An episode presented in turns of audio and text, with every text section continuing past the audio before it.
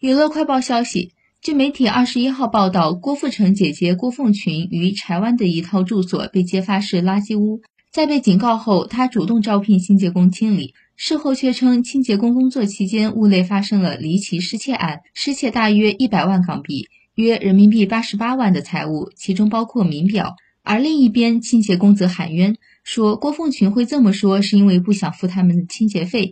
双方各执一词，失窃案成谜。